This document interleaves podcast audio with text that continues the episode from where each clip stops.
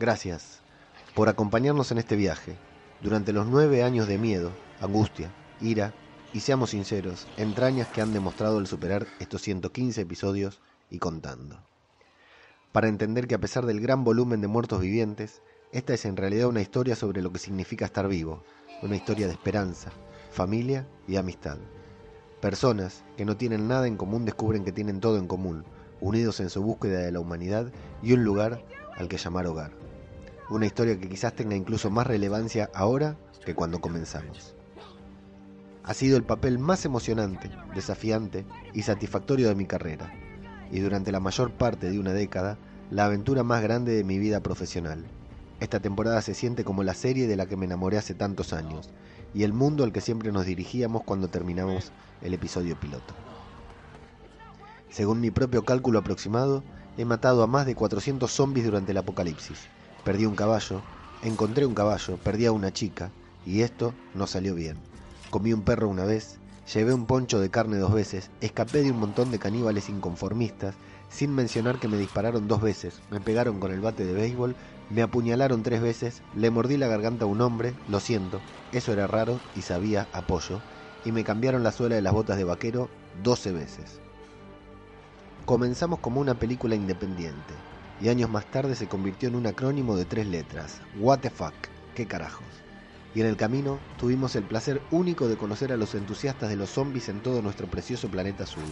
Desde Tokio hasta Trinidad, la gente se ha unido por su amor por esta historia de supervivencia y el cabello extraordinariamente delicioso de Norman Reedus.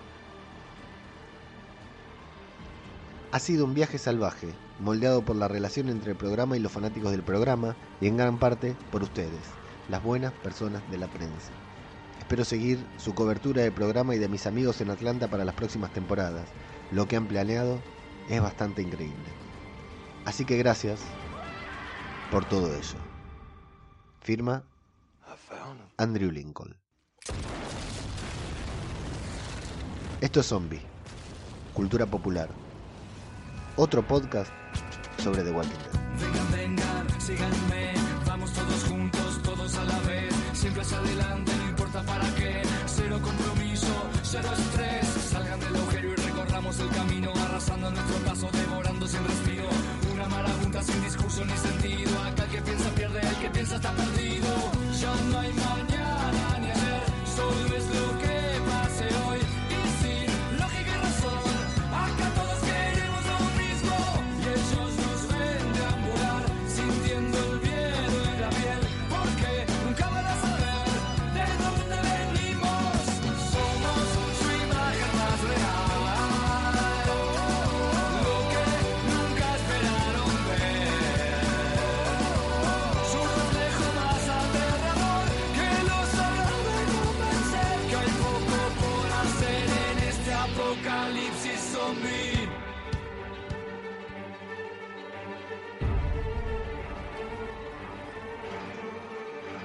¿Qué tal?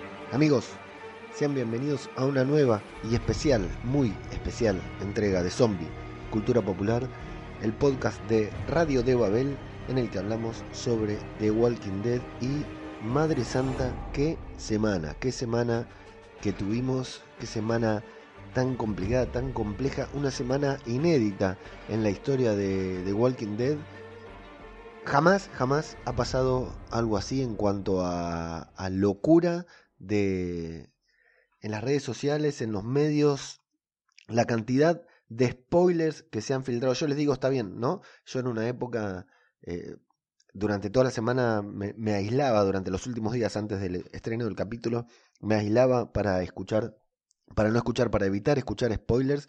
Pero bueno, ahora con las páginas, el Instagram, la web y todo lo que intento hacer y sacar adelante con The Walking Dead y con Zombie Cultura Popular, no me queda otra que sumergirme bien adentro de los spoilers, pero es increíble porque con el cura Legañas de Arderás por esto, Eh, estuvimos en contacto toda la semana hablando por el chat de Telegram, el chat privado de Telegram entre nosotros y teníamos el capítulo completo, el capítulo entero, se había filtrado el guion, lo que pasaba, no el capítulo para verlo, sino todo lo que pasaba se había filtrado, teníamos lujo de detalles.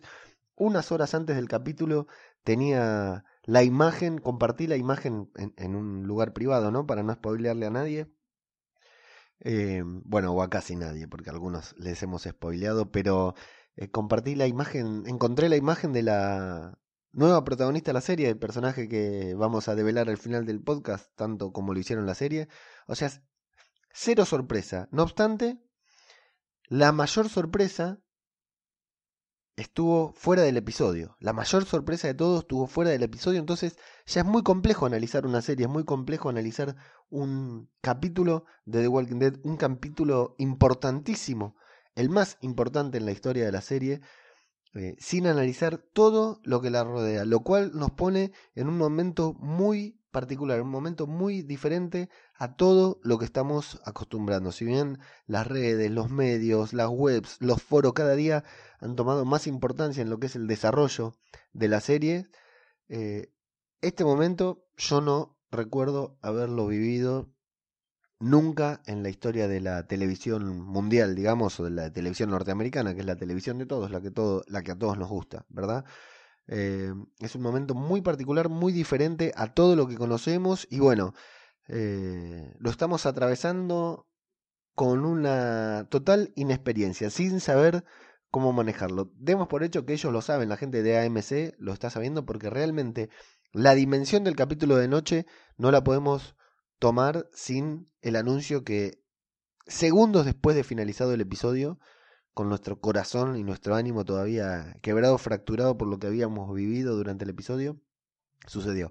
Así que vamos a hacer una cosa, vamos a analizar primero lo que pasó en el capítulo, que no fue tanto, si bien fue importante, no fue tanto, los hechos que sucedieron en el capítulo, y después vamos a meter todo esto, vamos a meterlo y amasarlo eh, con todo lo que está sucediendo por fuera de la serie en particular, del episodio en particular, pero dentro del universo, como le llaman ellos, de la serie de, del universo de The Walking Dead y no tanto de The Walking Dead, el episodio 9x05, titulado What Comes After, lo que viene después. Qué jueguito de palabras que nos hicieron acá, vamos a analizarlo también al final del episodio, luego de recapitular todo. Pero bueno, eh, vamos a tratar de hacer el análisis libre, solamente eh, me va a costar mucho, pero vamos a tratar de eh, hacer el análisis libre de todos los preconceptos o postconceptos que vamos a tener sobre todo lo que AMC generó alrededor de esto. Lo intentaré y voy a tratar de, triunfar en este, en este emprendimiento de, de, analizar el capítulo de manera independiente. Pero antes, ya lo saben amigos, eso que hacen en todos los podcasts y nosotros lo hacemos, pero ahora sí, www.zombiculturapopular.com encuentran todos los episodios del podcast, artículos, reseñas, coberturas y uno muy divertida, divertida digo porque lo hago yo, ¿no es cierto? Que eh, divertidas que, porque las hago yo, pequeñas reseñas de un minuto que estamos publicando en Instagram y que luego las compartimos en la web, así que si no tienen Instagram, eh, entran a www.zombiculturapopular y ahí encuentran todo el contenido. Si mm, tienen Instagram, arroba zombie cultura popular, nos encuentran ahí. Si tienen Twitter, somos arroba zombie cultura, también en Twitter. Y si tienen Facebook, somos Zombie Cultura Popular, nos encuentran ahí. www.radiodebabel.com es la web madre que encierra eh, Zombie Cultura Popular y todo lo demás. Y yo soy ajeno al tiempo, arroba ajeno al tiempo en todas las redes sociales. Sin más, nos metemos adentro del 9x05 What Comes After. El capítulo empieza con la ensoñación, la primera ensoñación de Rick en el episodio que, bueno, ya voy a fracasar en esto de no comentar cosas extra de, que estén por fuera del episodio porque toda esta intro hasta los créditos se filtró, no sé, 24 horas después del episodio pasado. Ya estaba disponible para verla en cualquier lugar. El que no la vio, lo felicito. A mí me llegó por mil lugares diferentes, así que era imposible no, no verla. Y por supuesto que la vi y la analicé. La primera ensoñación comienza con Rick en un hospital con los pájaros, esos mismos pájaros que son, no sé si son pájaros o cuervos, muchos dicen que son cuervos, pero bueno, acá no se podía discernir, esos pájaros o cuervos que miraban con Judith en, en el primer capítulo de esta temporada, eh, que ya no recuerdo el nombre, ahora me voy a acordar violentamente, está en Atlanta, está en el hospital y le dice a alguien que está ahí acostado que despierte, que despierte, que despierte. Ese que está ahí acostado es él mismo en el primer episodio. Ese hombre no ha envejecido nada, ¿eh? Eh, nomás le afeitaron. Luego escuché que fue la última escena que filmó. La última escena que filmó Andrew Lincoln fue esa, porque claro, lo tenían que afeitar, le tenían que cortar el pelo. Así que, pero lo vemos tal, tal como lo vimos en el primer capítulo. Que se dicen mutuamente que despierten. Eh, el Rick viejo le dice despierta al Rick nuevo. Es hora de irse, se escuchan algunas voces por atrás. Se escucha, no recuerdo si acá o en otro momento, la voz de Morgan del primer episodio que le pregunta de qué es la herida y ahí Rick se toca la herida, que es en el mismo lugar en el que recibió el disparo en el primer capítulo y vemos que está perdiendo mucho sangre. Los cuervos, los pájaros se convierten en helicópteros, otra vez los helicópteros que avanzan hacia la ventana y el joven Rick que despierta y le dice sí, sí, despierta vos, imbécil. Y bueno, nos vamos a la, a la realidad. O sea, se despierta, se lo decía a sí mismo para sobrevivir a esas dos enormes hordas que se acercaban. Rick los ve cerca, lejos de rendirse. Eh, intenta salir, está atrapado, le duele, sale mucha sangre, utiliza su cinturón para engancharse de un fierro que está más arriba, logra salir con una escena muy dolorosa. El caballo no se aleja, tenemos que analizar también el comportamiento de los caballos en esta serie, ¿no? Porque los del primer capítulo salieron corriendo, se pusieron nerviosos. En otro capítulo también vimos unos caballos que se ponían muy nerviosos cuando se les acercaban los caminantes. Este mismo caballo que apareció de la nada lo tiró a Rick cuando se vio rodeado de caminantes y ahora lo está esperando ahí como si fuera el tornado, el caballo del zorro, que es súper fiel. Bueno, el caballo no se aleja. Eh, Rick se sube al caballo con mucha dificultad, intenta tirarlo nuevamente, pero Rick esta vez se agarra bien y comienza a escapar cuando vemos que las dos hordas que venían por dos senderos diferentes se unen en una sola y enorme horda, tal vez la más grande que hayamos visto hasta el momento. Ahí hubiera estado bueno que las dos hordas empiezan a pelear tipo hooligan, tipo barra brava, pero no se unen y comienzan a perseguir a Rick que se aleja con mucha dificultad y desangrándose a caballo y títulos. Bueno, ahí empieza la serie, ahí empieza el capítulo. Eh, muy linda la escena.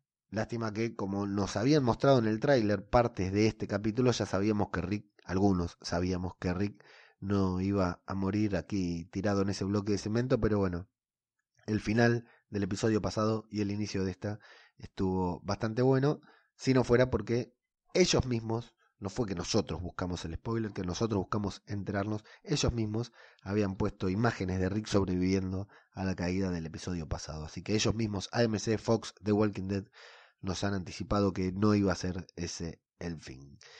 Eh, estamos con, nos vamos con Shadys, con Shadys que van manejando una camioneta. ¿Les suena familiar esa camioneta?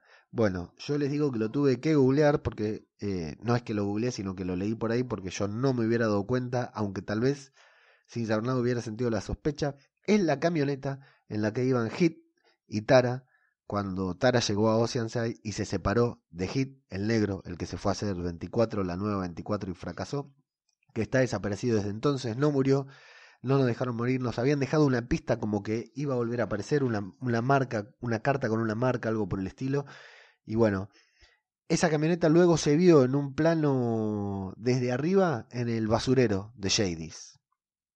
O sea, hay un hilo conductivo. Parece que estuvieran inventando las cosas, que estuvieran sacándose de la galera, pero hay mínimamente un hilo conductivo de paraguas que han ido dejando abiertos como para cubrirse en alguna situación, y esta es una de ellas. La camioneta que va manejando Shadys es exactamente la misma que salió de Alejandría y en la que Hit y Tara se alejaron. Recuerdan que Tara tuvo que volver a pie de Oceanside. Bueno, esa camioneta, evidentemente a Hit lo habían secuestrado y lo había secuestrado Jadis, o al menos se quedó con su camioneta. Señores, hay teorías sobre esto, hay teorías que lo vamos a analizar luego del análisis de este capítulo. Jadis, la camioneta se queda, se ve que, que se, se queda sin nafta, no anda el motor o algo por el estilo y se comunica por radio los del helicóptero le dicen que confirme su ubicación y, que confirme el estado de su A. Hay debate ¿eh? para después del análisis sobre A y B. Jay dismiente, dice que lo tiene listo, que está listo. Entonces ellos le advierten que no tuvieron novedades de ellas desde canceló desde que canceló la última operación. La última operación seguramente sea la de Negan, cuando lo tenía Negan ahí y el helicóptero se acercó hacia donde ella estaba y se fue también. Una escena que nos pareció muy tirada de los pelos, que no tenía mucho sentido con nada. Bueno, eh, le dicen que sabemos que no tuvieron novedades de ella desde ese momento y que saben que desalejó el basurero, porque no hay nadie en el basurero, no es que desalejó, sino que murieron todos, y que si es una trampa va a haber consecuencias, y ella le dice que no es una trampa, que está desesperada, necesita irse de aquí y les da su ubicación, que nos dejan claro ahí que está, su ubicación es al costado del río, o sea que está cerca del río, lo que nos va a vincular con el final del episodio. Volvemos a Rick, quien avanza sobre el caballo, un caballo blanco, ocasionalmente en el que vemos la sangre que Rick va perdiendo, el caballo se va teniendo de rojo a medida que va avanzando el capítulo y que Rick se va acercando a su final porque se está desangrando y se va hablando a sí mismo que debe mantenerlos a salvo y que debe seguir despierto, que debe llevarlos lejos. Vemos un pequeño flashback con la granja, con un auto volcado y con el hospital. Los caminantes se siguen acercando a Rick cuando él vuelve de, esa pequeña diminuta ensoñación y Rick se vuelve a escapar, hace avanzar al caballo más rápido para separarse con mucho dolor, lo vemos que duele, nos transmite el dolor Andrew Lincoln y bueno, luego que se aloja, aleja un poco, vuelve a hacer que el caballo vaya, reduzca su velocidad para no perder de vista a los caminantes. Y vemos a Maggie y a Diane del reino que se encuentran con un caminante a mitad de camino y que Maggie lo mata con mucha hazaña, lo mata con varios golpes, lo derriba en el primer golpe, pero luego le da varios golpes más, se mancha toda de sangre, eh, está enajenada, está muy enojada y bueno, Diane se la queda mirando incluso con cara de ¿a quién estoy siguiendo yo? Esta mina está re loca. Rick ve un, un buzón de correo que dice Cardil, parece que reconociera algo, se refugia en una casa abandonada que tiene la leyenda Vengan por mí, idiotas y en donde vemos que el habitante de esa casa se suicidó hace mucho tiempo porque no está convertido en zombie, pero está descompuesto casi esquelético.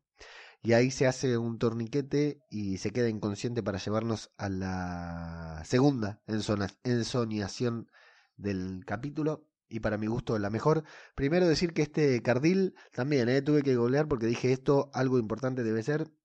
Y es simplemente una referencia al Día de los Muertos de George Romero, en la que trabajó Greg Nicotero, el director de este episodio. Pero curiosamente este personaje, Cardil, en el Día de los Muertos, seguramente Plisken Misterio tenga más información sobre esto. Plisken Misterios de Aquí huele a muerto tenga más información sobre esto porque es fanático de Romero. Em, este personaje, Cardil, es rescatado por un helicóptero en el Día de los Muertos, la película de George Romero, y en un momento que tiene que poner una fecha, marca una fecha en un calendario como de los días que están transcurriendo, Cardil, Sara Cardil creo que es, una mujer, eh, marca el 4 de noviembre que fue la fecha de estreno del episodio, así que Nicotero estás muy, muy, muy afilado con filmando tus, tus capítulos con todas estas referencias para los frikis, para los fanáticos del universo zombie. La segunda ensoñación, para mí, es la mejor de todas. Es la que más me gustó ver, la que más cosas me produjo. Me encantó volver a ver a esa dupla. Un personaje que en parte merecía su muerte que todavía extrañamos. Bueno, la, la segunda ensoñación tiene una entrada de Rick gloriosa a Atlanta, igual que en el primer episodio, pero perseguido por cientos de caminantes la reconstrucción del set de Atlanta abandonada, hermosa, y el reencuentro con Shane es, glorioso para nosotros, para los fanáticos. Son dos actores, Shane y Rick, dos actores eh, que sabemos que tienen una gran química dentro y fuera del set, que se hicieron amigos fuera del set, que se hicieron compañeros y que sufrieron mucho en el momento en que Shane tuvo que morir por haberse separado. Está en los extras y lo buscan de los de los DVD, de los Blu-ray, eh, ellos hablando de, sus personajes y de la relación que desarrollaron fuera de los personajes, y siempre se les notó la química juntos, lo bien que trabajaban, y en esta escena, a pesar de haber pasado años sin trabajar juntos, se los ve hermosos, de hecho muy linda la foto cuando la tuitea el, John Bertal, el actor de, que interpreta a Jane, la tuitea diciendo, bueno hermano, aquí vamos de nuevo al ruedo, una cosa así, y están los dos juntos. Bueno, la verdad que una escena eh, a, que a mí me encantó volver a ver, me, me pareció súper fresca y súper bien interpretada por estos dos grandes actores. Están en el auto, en la misma posición en la que estaban antes de comenzar a, ese, a perseguir a ese auto, están mirando, están almorzando hamburguesas con papas. Eh, Rick le dice, ¿qué es esto? Bueno, vos sabés lo que es esto. Dice, estás... Eh, estos son los tipos que perseguíamos y hacen referencia a que en ese momento le decían que eran dos sospechosos los que escapaban en ese auto y como habían ellos habían derribado dos, el tercero es el que le pega el balazo a Rick porque nadie les había avisado que había un tercero y aparte eso ellos eran sheriff pero de un lugar tranquilo, estaban acostumbrados a esas cosas y, y entonces están ahí hablando en, en, en el auto. Rick le dice que busca, que está buscando a su familia. Y Jane le dice, bueno, la verdad que no, podría decirse que estás buscando a mi familia, le dice Jane, muy buen guiño para todos nosotros que tenemos la sospecha o la certeza en este caso de que... Eh, pongamos en cuenta que las palabras que dicen los que lo visitan a Rick no son de, de esos personajes, o sea, no son ni de Jane, ni de Herschel, ni de, ni de Sasha, sino que son palabra del subconsciente de Rick porque es él hablándose a sí mismo en boca de otras personas. Entonces que Jane le diga, podría decirse que, que estás cuidando a mi hija, que estás buscando a mi familia por su hija, por Judith, no tiene mucho que ver con, eh, con, con lo que Rick, con lo que Jane puede pensar, podría pensar, o tal vez sí, porque Jane tenía la idea de que el bebé de Lori fuera de él. Pero bueno, saliendo de todo este brete, le dice, ¿podrías eh, decir que está buscando a mi familia? ¿Tiene mis ojos? Le pregunta Jane y Rick se ríe y le dice, bueno, por suerte no tienen un nariz, tu nariz. Y Jane le dice, sí, por suerte no tiene eh, mis orejas. La verdad que es muy divertido porque muy fresco los dos personajes, como si no hubieran dejado de trabajar juntos nunca. De hecho, me, encantó porque luego de ver a John Bertal interpretando a, Punisher, ¿no? Por supuesto, que es su papel más fuerte hasta el momento y de haberlo visto en, varias películas como Baby Driver, El Lobo de Wall Street, es, es muy lindo verlo recuperar la esencia de Shane habiéndolo dejado de interpretar hace tanto tiempo. Eh, a mí resultó muy fresca la actuación de, de Shane, la entrada de Shane en la serie y la interacción con Rick me pareció fenomenal, me pareció excelente, me encantó.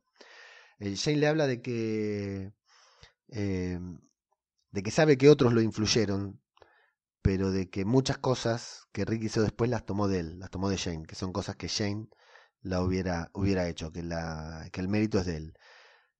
Rick empieza a pedirle disculpas por haberlo matado y Shane le dice, bueno, no, está bien lo que hiciste porque actuaste como yo y me alegra. Eh, Rick le dice, bueno, pero es que debía ser yo, como que debía ser él quien sobreviviera y Shane le dice, no, debía ser yo, te equivocas debo ser yo, debes hacerlo a mi modo. Le dice entonces, le habla de cuando le mordió el cuello al hombre ese cuando estaban por violar a Carl. Le habla de cuando mató a, a los de Terminus a machetazos en la iglesia de, de Gabriel. Eh, dice, eso es lo que necesitas. Pero que claro, eso son cosas más de Shane, más de la idea de Shane que eh, de la idea de Rick. De hecho, podríamos decir que volar el puente es una idea más de Shane que de Rick al final del episodio, ¿no? No sé, es una vuelta que le di yo intentando analizar qué es lo que le dice Shane, que tiene que ser más Shane y menos Rick. O que fue más Shane y menos Rick a lo largo de todos estos años. Eh, le empieza a preguntar si quiere una respuesta sobre lo que es esto y Rick le dice, bueno, sí, es lo que te pregunté, bueno, te lo voy a decir y está bueno pues se pone como intenso Shane y se enfrentan, están sentados de costado y se enfrentan los dos para, para escucharse, para mirarse a los ojos, para hablar para hablar frente a frente. Y Jane le dice, bueno, es hora, busca dentro tuyo la ira, el odio, la lealtad, buscala porque está todo ahí, le pega como para despabilarlo. Rick se asusta, se sobresalta por la forma en la que Jane comienza a hablarlo y le dice, es el único modo que hay. Y tenés que hacerlo así, de esa manera, vos podés. Rick le dice perdón por lo que te hice. Jane le pide le dice, está bien, tenés que olvidar de esto. Rick se empieza a relajar y antes de que se relaje, en, en un muy lindo momento que a más de uno habrá sobresaltado, ya le dice, te voy a decir algo, Rick, despierta, le grita, se le pone cara a cara y ahí Rick se despierta, estaba a punto de ser mordido por un caminante, logra salvarse y escapar arriba de su caballo que, caballo fiel, aún lo estaba esperando. Nuevamente tenemos poca coherencia en el comportamiento de los, de los caballos a lo largo de la serie. La mejor ensoñación de todas, sin dudas, fue la de Jane, la más íntima, la más lograda en cuanto a actuación de los actores. Fue sensacional. No vamos a Millón, que está con Judy, que está haciendo un brazalete. Eh, entra Scott para decirle que vino Maggie. Y bueno, sale Millón corriendo a interceptarla. La verdad que nada. Y bueno, esta es la despedida de. Es la, me pregunto, ¿es la despedida de la vieja Judith, de la vieja nueva Judith? Cinco capítulos, pobrecita, las chicas que contrataron para hacer de Judith, tan lindas, tan adorables, tan tiernas, tan rubias, que ya fueron reemplazadas. Ahí tenemos un muy buen encuentro entre Maggie y Millón.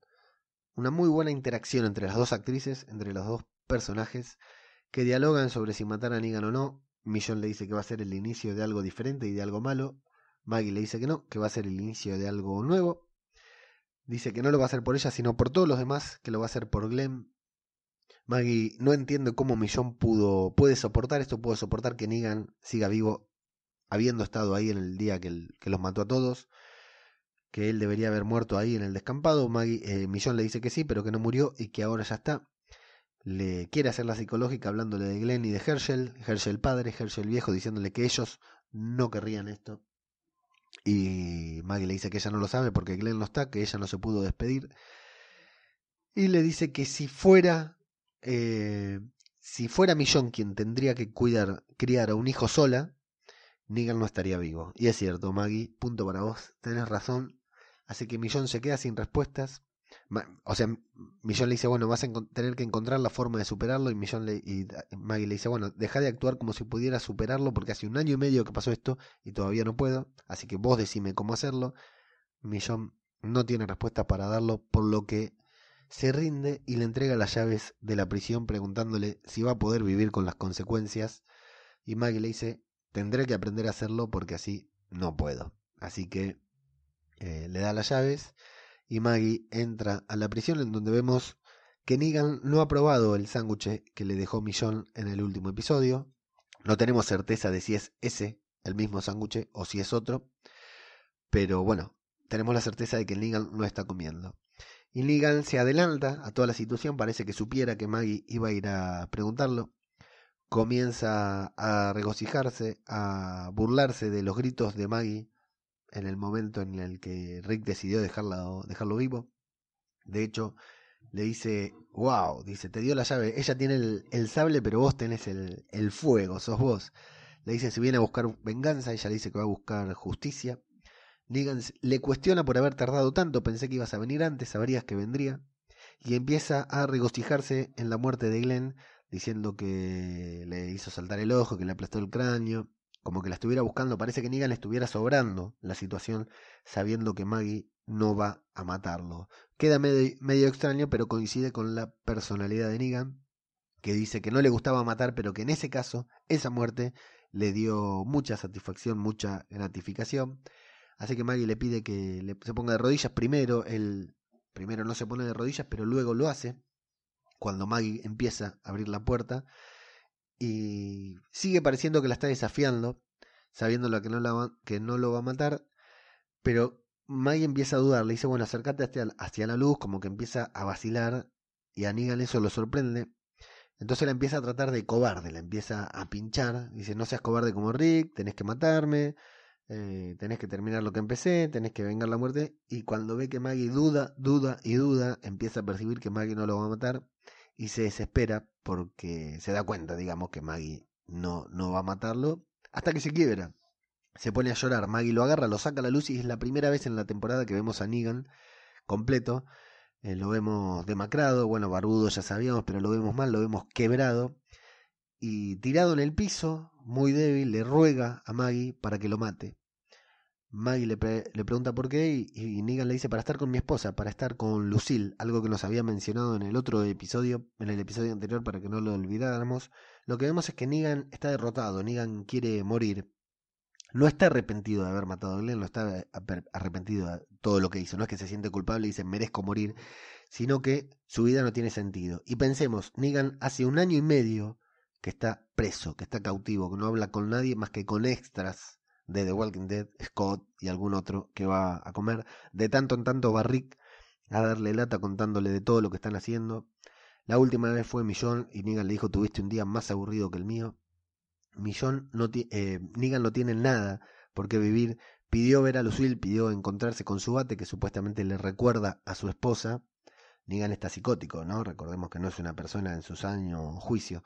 Pidió que ver a su bate y no se lo permitieron.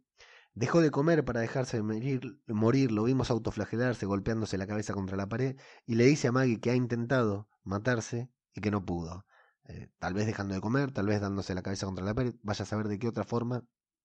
Negan está cansado después de un año y medio de estar preso, y es ahí donde vemos, o sea, yo no veo arrepentimiento en Negan, sino lo que veo es hastío, cansancio de vivir como vive y de ya no, no poder, eh, de, no encontrar una variante, de no encontrar la salida a la situación en la que está. Entonces dice que no puede vivir así, que no lo obligue a vivir así y le dice, hazme pagar, pero insisto, no lo hace por arrepentimiento, sino porque no le queda otra, porque está hastiado, está buscando desesperadamente un final y dejar de comer, por supuesto, que es un, no, no debe ser rápido.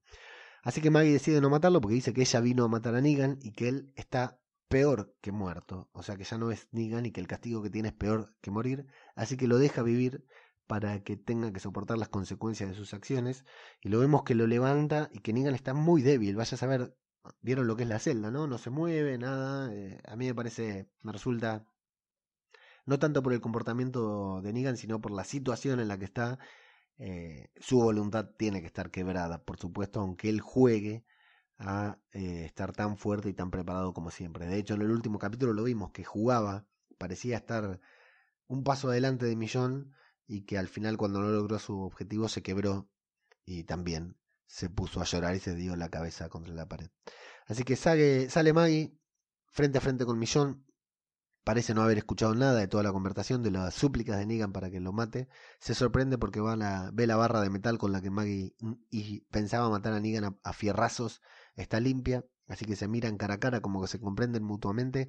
Tengo que hacer la observación, no puedo dejar de hacerla, no corresponde con el análisis del episodio, pero no puedo dejar de hacerla de lo bonita, lo hermosa que está Maggie en esas tomas, en las tomas en las que está hablando con Millón.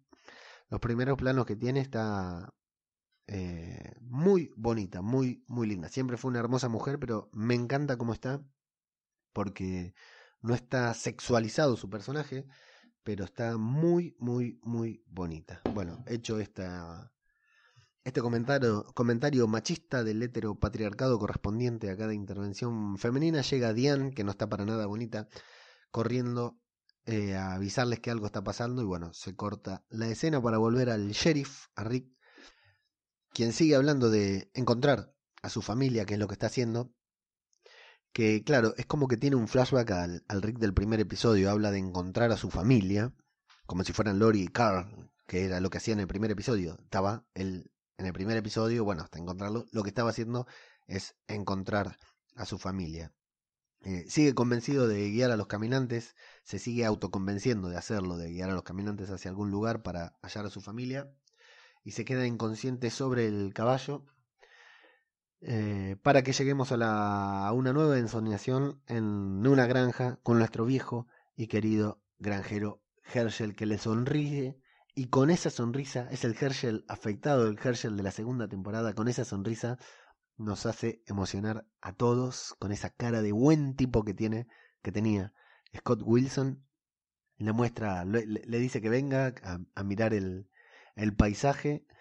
Eh, Rick también sonríe, le gusta lo que están viendo. Bueno, ven un, amanecer o atardecer muy lindo, muy fantasioso, porque estamos en una ensoñación. Ver a los dos ahí fue muy lindo, fue súper emotivo verlos a los dos juntos. Primero porque ninguno de nosotros ha superado aún la muerte de Herschel. Y segundo porque Herschel y su personalidad es parte de la poca bondad que Rick conserva hasta el día de hoy. En parte fue Herschel quien le instauró o empezó a, hacerle pensar a Rick en el futuro con esto de hacer los cultivos en la cárcel, con esto de dejar el arma, ¿se acuerdan? Esa, la, humanidad que Rick había perdido en la prisión, la recuperó gracias a Herschel, fue la primera persona en eh, hablar del futuro, de hablar de cuando todo esto pase, había que construir, que empezar a construir una civilización para cuando todo eso pase. Es algo que dijo Herschel en la segunda temporada, así que parte de lo que están haciendo Rick, parte de los últimos objetivos de Rick, ha sido siempre eh, una idea germinada por la personalidad de Herschel. Rick le pide disculpas también por, por la muerte. El abrazo que se dan entre ellos es muy cálido, muy emotivo entre los dos actores, demasiado emotivo, me, me hizo, me produjo cosas muy profundas, muy sensibles. Rick le pide disculpas por la muerte, le dice que tal vez hubiera, si hubiera hecho algo diferente, si se hubiera esforzado más, le pide disculpas por la muerte de Glenn, por la muerte de Beth, por todo lo que Maggie perdió por su culpa. Está claro que no ha logrado superar la muerte de ninguno y que se siente responsable por todas las vidas que perdió Rick. Así que Herschel lo interrumpe, le dice que Maggie es fuerte, que su nieto la hará más fuerte aún y que él no se tiene que preocupar por ella. Así que Rick le vuelve a decir, tengo que mantener a mi familia unida. No es así, eso es lo que vos crees, le dice Herschel. Sé que fue difícil todo esto. Sí, lo que vos querías, y ahí le dice Rick, lo que vos querías para mí, para Carl, no ha sido fácil. Bueno, pero lo vamos a lograr, le dice Herschel, hablándole de un futuro. Entonces Rick le dice, bueno, pero estoy, estoy muy cansado, le dice Rick. Estoy buscando a mi familia y tal vez la encuentre aquí. Rick se quiere rendir, Rick eh, nada más está muriendo, eh, quiere abandonarse, quiere dejar de pelear. Y el granjero le dice que no, que lo que tiene que hacer es despertar y Rick se despierta y sigue escapando de los caminantes, pero con unos solos pasos vuelve a desmayarse sobre su caballo, quien lo transporta, quien lo aleja lentamente de los caminantes. Nos vamos a la última ensoñación, no, no es la última. La última ensoñación que notamos que es una ensoñación en el hospital de la primera temporada. Hermoso guiño, hermoso cierre de círculo a la primera temporada con el hospital en el que Rick despierta con una pequeña variante las puertas, esas puertas clásicas puertas de The Walking Dead, Don't Dead, Open Inside, que en esta ocasión dicen Don't Dead, Open Outside. No abras, hay muertos afuera o hay muerte afuera. Rick la abre y se encuentra con una innumerable cantidad de cuerpos muertos entre los que vemos a Rosita, a Carol, a Dara y la Beth, a Jesús, a Tara. Dicen que está Carl también, yo no llegué a verlo. Y bueno, la que se pone de pie para hablar con Rick es Tara. ¿Tara? ¿Pero quién mierda es Tara para venir a hablarle a Rick? Esto, la verdad que es lo menos consistente del episodio. Creo. Hay otras cosas inconsistentes, pero que Tara... Apareció Jane, por supuesto que Jane es importante en la vida de Rick. Apareció Herschel, por supuesto que Herschel es importante en la vida de Rick, en la vida post-apocalíptica de Rick. Pero que aparezca Tara, parece que Tara no vale nada en la muerte de Rick. No creo que Rick pase dos días pensando en Tara, salvo por ese sacrificio que hizo ella en su último episodio cuando se suicidó para convertirse en zombie y tal como dijo Rick, darles una oportunidad.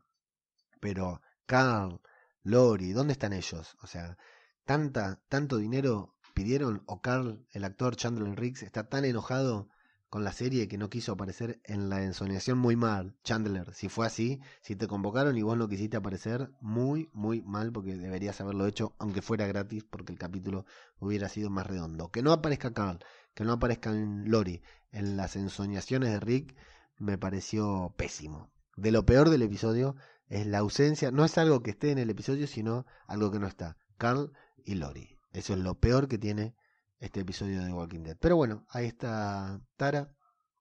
Hablan juntos. Rick le dice, están todos muertos, sí, pero vos hiciste tu parte, yo la mía.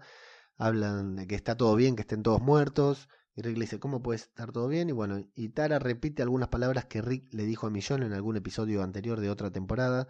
Le dice que cada uno hace su parte, que los muertos le dan la fuerza a los que quedan vivos y los que quedan vivos se inspiran en ellos para inspirar a su vez a otros, que es como una cadena que todos los muertos, todos los que murieron anteriormente, forman parte de lo que nosotros somos ahora, le dice Tara.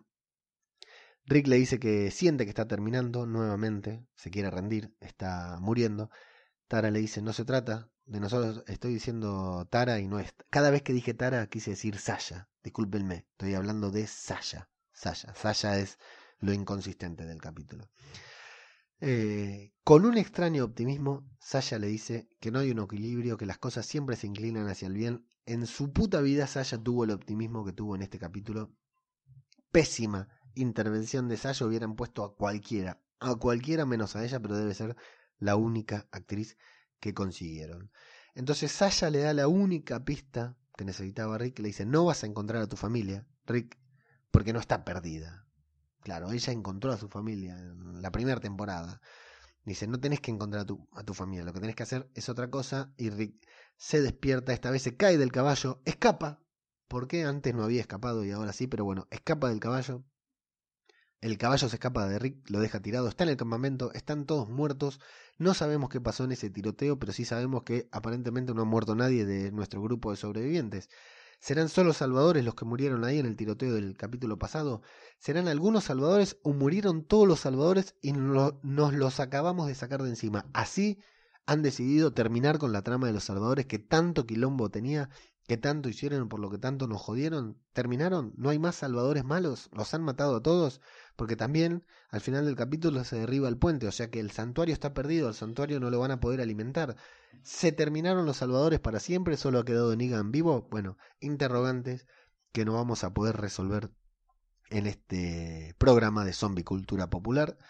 Vemos que Rick apenas puede caminar, pero los caminantes se acercan lentamente, así que se defiende a los balazos. Se está muriendo, pero nuestro alguacil ha recuperado su puntería.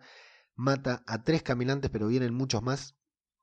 Así que intenta seguir escapando poniéndonos en la situación, poniéndonos dentro del episodio, poniéndonos dentro de lo que la serie nos quiere contar, si nos dejamos llevar por lo que la serie nos está eh, transmitiendo, esa escena es agobiante. O sea, si, si vamos metiéndonos adentro de lo que nuestro personaje favorito está sufriendo, cómo está intentando sobrevivir, cómo está intentando llegar a algún lugar, yo creo que a esta altura estamos todos agarrándonos el costado del cuerpo como si a nosotros se nos hubiera clavado un fierro, como si nosotros estuviéramos muriendo, como si nosotros nos, estuviéramos, nos estuviéramos desangrando, porque es sumamente intensa la supervivencia, el intento de supervivencia de Rick a lo largo de todo el capítulo y en esta escena cuando está en el piso, cuando mata a tres caminantes, uno se le cae encima y tiene que hacer un, esfuerzo sobrehumano para levantarse, es aún peor. Lo vemos que empieza a escapar caminando apenas un poquitito más rápido que los caminantes. Escapa por pura voluntad, por pura decisión de sobrevivir para algo que todavía no tienen claro qué, pero como le dirá Millón más tarde, es un luchador y no se puede dejar vencer porque ni siquiera sus propias ensoñaciones se lo permiten. Llega al puente y con mucha dificultad avanza Queda tirado, queda tirado antes de cruzar el, puente. Eh, los caminantes se acercan, se entrega finalmente, parece que se entregara, queda ahí sentado a merced de los caminantes que se van acercando, pero aparece la caballería, en la que para mí, sin dudas, lo puedo asegurar, es la escena más emocionante de toda la serie, de toda la serie, y que lamentablemente también estaba en el tráiler, la habían mostrado en el tráiler antes de que se estrene la temporada, no el tráiler del episodio, el tráiler de la temporada incluía esta escena de Rick tirado en el puente y con todos los demás personajes llegando corriendo a salvarlo, desesperados para salvar al caminante. Yo recuerdo cuando la vi en el tráiler me emocioné mucho cuando vi esa escena y anoche cuando la vi nuevamente también, sobre todo por esa mirada que hay entre Rick y Daryl, mientras Daryl pasa corriendo no se detiene a ayudarlo porque claro, detener a la horda que se acerca es mucho más importante. Están todos. Jerry a los hachazos, Ezequiel a los abrazos, Maggie y, Eugene. Eugene pasa corriendo a los disparos también. Pero se deshacen de la horda demasiado rápido. La escena más emotiva me había desilusionado mucho porque dije qué manera de arruinar la mejor escena de la serie, digamos, cuando todos llegan corriendo y una horda enorme, interminante, se deshacen de nada Millón se detiene a hablar con él, le dice que no morimos, que no se rinda porque él le dice que ya está, que no va a sobrevivir, que tiene que seguir ella adelante. Y Millón le dice, me enamoré de vos porque sos un luchador y no te rendís. Lucha por mí, lucha por todos nosotros. Entonces Rick le dice, claro, vos sos mi familia. Como que en su sueño estaba buscando la familia equivocada. Vos sos mi familia, te encontré, pero esto no es real. Dice, y ahí nos devela que era una ensonación que no nos habíamos dado cuenta no lo habían venido a salvar, sino que Rick estaba valiéndose todavía por sus propios medios y me dejó tranquilo porque si se hubieran deshecho de la horda tan rápidamente, tan fácilmente, hubiera sido una auténtica porquería. Así que Rick sigue tirado en el puente, lo cruza con mucha dificultad, sangrando, nos muestran los pies de Rick en el piso, avanzando torpemente con sangre. Otra escena que estaba en el tráiler, que habíamos visto en el tráiler, aunque no sabíamos que era él. La música de esta escena, la música de esta escena, la forma en que está filmada es terrible, sumamente dramática.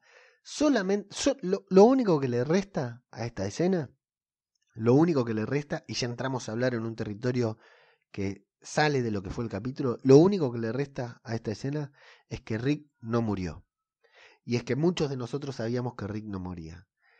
Pero si vos que estás escuchando esto sos un oyente virgen de estos que no tenía spoilers, creo que en esta escena te estabas muriendo. Porque yo que sabía que Rick no moría, me estaba muriendo de la angustia. La forma en que está filmada, la música que le pusieron, la música de Bill McCready, como siempre, es excelente, aunque hacía rato que no componía una pieza tan linda como esta. La forma en que está filmada es dramática, es terrible, sumamente emotiva, te hace sentir que son los últimos episodios de un personaje en la serie, te hace sentir que puede ser el final de la serie, eso, aunque sabes que no, que la serie no está terminante. Terminando, Rick cruza el puente, los caminantes comienzan a cruzar. El puente en teoría debería caerse, según lo que dijo Daryl, no debería soportar el peso de tantos caminantes juntos, pero no se cae. El puente resiste, el puente está bien construido contra todos los pronósticos de Eugene, el puente aguanta, el sueño de Rick se ha cumplido, Rick ha logrado construir el puente que necesitaban, pero en esta ocasión necesita que el puente se caiga. Eh, dice al aire, no puedo porque está, está cansado, está rendido, y finalmente se rinde, no puede escapar más, el puente no se cae, no, usó todas sus energías para llegar allí creyendo que el puente se iba a caer, pero no lo logró. Y cuando un caminante lo está por morder, un flechazo atraviesa la cabeza y ahora sí, ahora sí amigos, ya no es una ensoñación, es la realidad. La caballería ha llegado. Daryl ha salvado la vida de Rick con un flechazo desde abajo del puente y Rick le hace una, una, sonrisa, un gesto, una sonrisa, un gesto de agradecimiento, un gesto de aprobación hermoso entre ambos personajes. Eh, le dice a los demás que se da cuenta que Rick está intentando derribar el puente porque la horda se está dirigiendo a Hilltop. Así que Rick los contempla mientras los demás intentan desviar la horda, atrayéndola a los balazos para que se vayan hacia otro lado, pero claro, son muchos y están demasiado cerca de Rick, ya es muy difícil que se desvíen de donde están.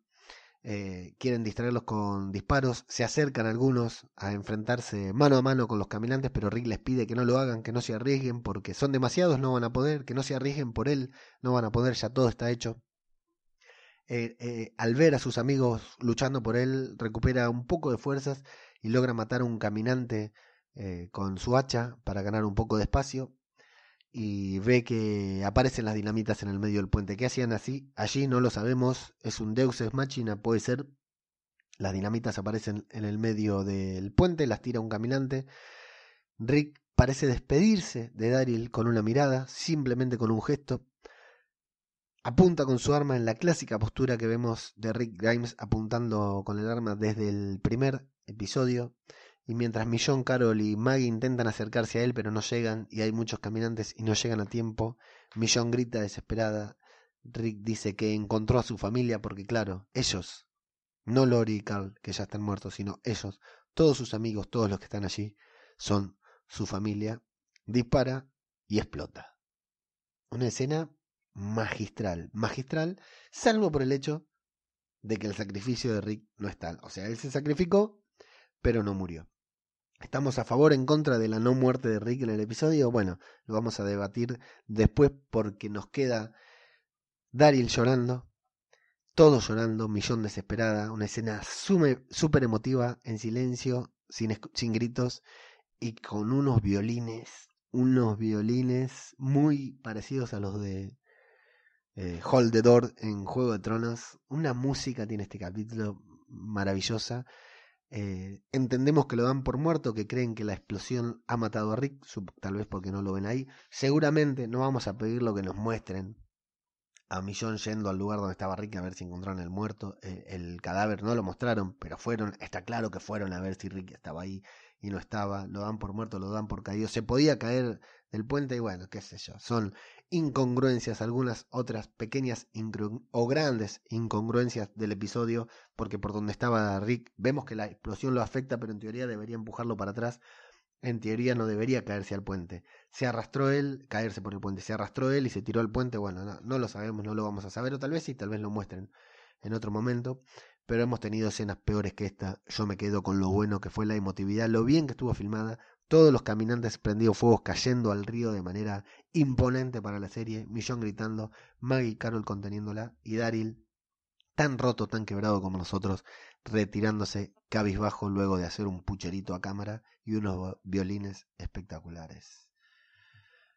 Cortecito, un cortecito así en blanco, la serie nada, ningún fade in, ningún fade out, directamente la serie corta, Shady desde, Shady desde lejos, viendo la explosión, escuchando por radio los comentarios que hablan entre ellos, dicen que fue Rick quien voló el puente para evitar que la horda pasara, vayan a... los, escuchamos que siguen preocupándose por la horda, hay órdenes de ir a, a, a, combatir a la horda, a los que quedaron vivos todavía hacia el otro lado.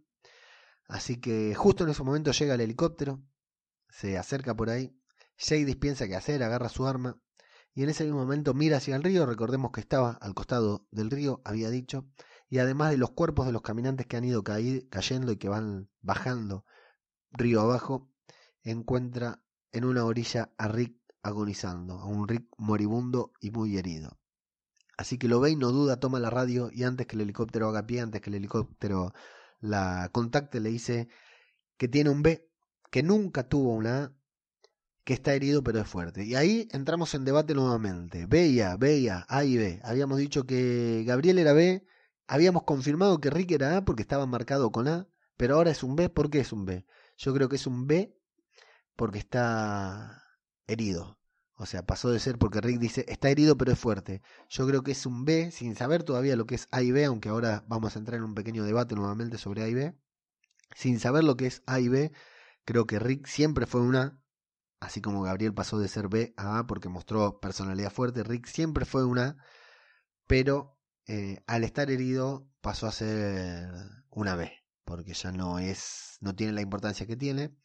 Así que los del helicóptero le dicen, bueno, te advertimos que si era una trampa iba a haber consecuencias. Dice, no es una trampa, simplemente quiero salvar a un amigo que me salvó. Ahora sí tengo algo por ustedes, antes no lo tenía. ¿Tenemos un trato? Les pregunta, no le responden, pero aterrizan y comienza a sonar una musiquita, comienza a sonar esta musiquita.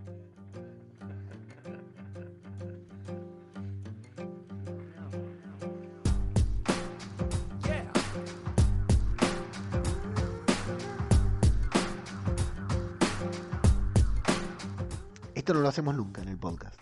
No, no hacemos la review con música de fondo. Pero en esta ocasión, como no puedo cerrar el episodio con esta canción porque tengo otra canción elegida, la pongo acá porque me encanta.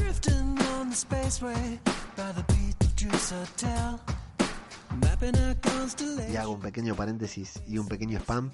Tenemos un especial hace varios meses hecho con las mejores canciones que sonaron en las primeras temporadas de The Walking Dead. Esta es una de ellas. Esta canción, si le suena, si les parece conocida, es la canción con la que termina el primer capítulo de The Walking Dead cuando Rick está encerrado en el tanque.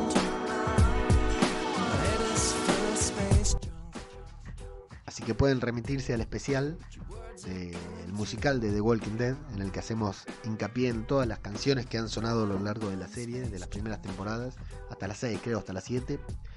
Y esta canción me encantó escucharla, me encantó que el ciclo de Rick se cierre con esta canción, con esta canción que habla de una persona que llega a un mundo nuevo, a un mundo desconocido tal como parece que le está por pasar a nuestro querido protagonista, ya no protagonista de la serie. Eh, comienza a sonar la musiquita y el helicóptero, justo cuando el helicóptero comienza a descender y parecía, parecía que era el final de la serie, pero no, de pronto la, imagen sí se funde en negro, vemos el punto de vista de Rick, vemos a Jadis en primer plano, plano y a Jadis le dice, uy, qué bueno, seguís aquí, voy a salvarte, vas a estar bien. Y Rick, amigos, sí, el ciclo está cumplido. Rick se ha subido al helicóptero. Recuerden, terminó encerrado en un tanque en el primer episodio y se encontró con toda esta movida por perseguir un helicóptero. Y ahora, amigos, el sheriff ha logrado subirse, no a ese, pero sí a otro helicóptero en la serie luego de tantos, tantos años y de tantas cosas que han transcurrido. Empezó la serie sin su familia, termina la serie sin su familia, empezó la serie persiguiendo un helicóptero, termina la serie persiguiendo un helicóptero. Se ha sacrificado, pero no muerto, eso lo sabemos nosotros. Y bien, ahí está, ahí se nos va el sheriff a bordo de un helicóptero que parece un helicóptero ambulancia porque Rick parece que, que, ya lo hubieran atendido, que ya le hubieran hecho los primeros auxilios. Está con una de esas sondas que le ponen en la nariz con oxígeno para que pueda respirar mejor. Así que sí, amigos, nuestro sheriff, Rick Grimes, está a salvo. ¿Polémico? Polémico como poco, pero todavía no podemos entrar en esta polémica porque vemos el helicóptero alejarse y en el plano que nos muestra un paisaje con vegetación y el helicóptero que se va cada vez más lejos, vemos que la vegetación crece y entendemos que el tiempo ha transcurrido. ¿Cuánto? Estamos a punto, a punto de descubrir lo que podría ser una escena post créditos. ¿Qué tuvimos? Una temporada de cinco capítulos porque acá la serie vuelve a cambiar, cambiar dramáticamente. Vemos a uno de mis nuevos personajes favoritos, la rubia de Rulo, que está increíblemente buena, hermosa mujer, a un gordo, a una negra, a un negrito y a otra de pelo morocho, que parece que saben defenderse, están escapando de caminantes, se defienden muy bien, de hecho tienen una estrategia, hacen una ronda porque son muchos, los tienen acorralados, tienen un plan, uno dice pelear, otra dice no, tenemos que abrir una brecha, pero tienen una nueva estrategia entre todos ¿eh? para defenderse, pero bueno, no necesitan usarla porque la brecha la realiza otra persona que dispara certeramente a varios caminantes, Escuchamos una voz infantil que les dice que corran hacia ese lugar, que ahí pueden escapar. Acá quiero sus opiniones, chicos, porque como ya les dije, yo me había spoileado esta escena, sabía quién iba a aparecer ahí, pero quiero saber ustedes, si no lo sabían, quiero saber qué pensaron en su momento. Por favor, déjenme un comentario en iVoox, que quiero saber qué pensaron ustedes cuando escucharon la voz y luego qué pensaron cuando apareció. Llegan, vemos una pequeña línea que no conocemos, muy pequeña de pelo castaño, lacio, largo, con un arma muy parecida a la de Rick y una puntería también bastante buena, con un sable en su espalda, como el de Millón, una camisa, como la de Carl, y que levanta un sombrero, el sombrero de Rick, de Carl, y se lo pone.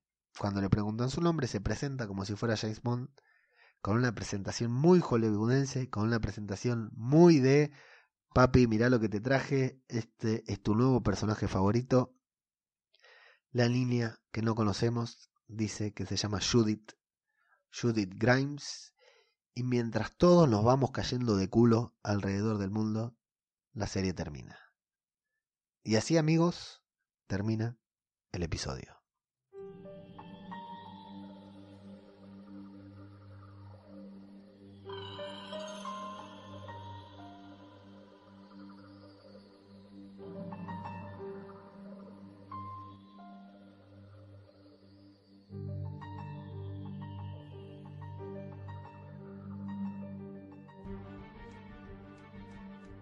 Quedé de cama con esta review, muchachos. Tuve, tardé más en la review que en, ver el episodio. Eh, les pido disculpas por lo pesado, pero me parece que el capítulo lo ameritaba. En principio pensé que iba a ser más corta, pero bueno.